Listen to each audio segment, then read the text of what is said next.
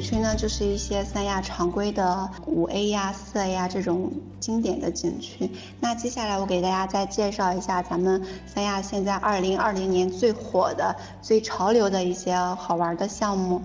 大家可以看一下上面的照片，是不是感觉哇，好棒啊！这就是我们二零二零年三亚最火的一些好玩的，比如说咱们的游艇、帆船、海钓、直升机这种。其实价格的话也不算非常贵，因为这种项目其实是可以散拼的。比如说咱们的游艇散拼一般只要一百多、两百多，甚至就可以去体验到。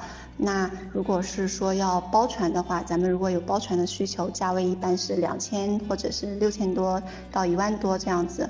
嗯，价格不等。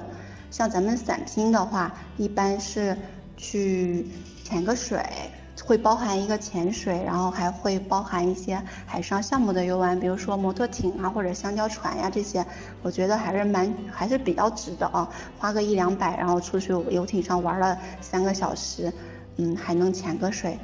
可能有一些人会觉得，哎，帆船和游艇有什么区别呀？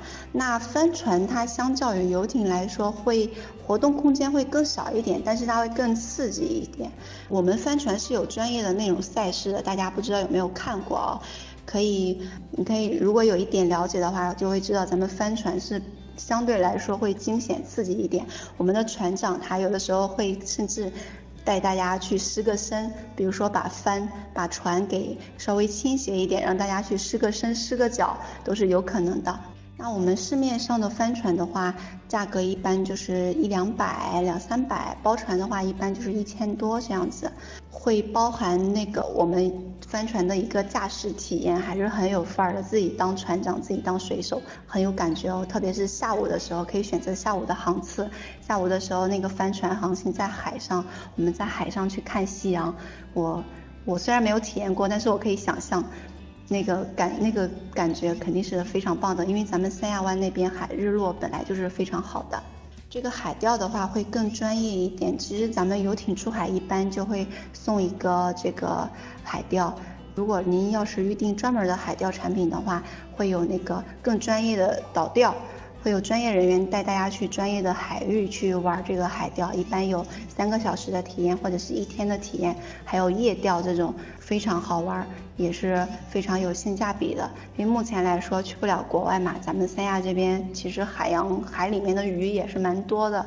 三亚这边好玩的还有很多，比如我们的直升机，其实现在好多三亚的跟团旅游产品里面也会有直升机的体验。可是都是那种一分钟，差不多就一分钟的体验，基本上就是您坐上飞机，然后飞出去一会儿就回来了。可是拍一个小视频的时间还是会有的。如果说我们想体验更长、更久的时间的话，会有那种环凤凰岛的飞行，还有飞越整个三亚湾，或者甚至是飞到咱们的南山观音那边去绕一圈的这种产品都会有。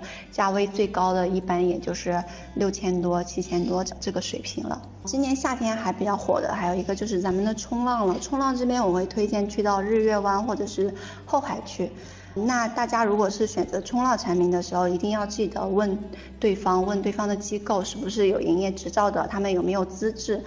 毕竟这个对于我们业余人员来说，还是具有一定的危险性的。大家一定要记得去查看他们的营业执照哦。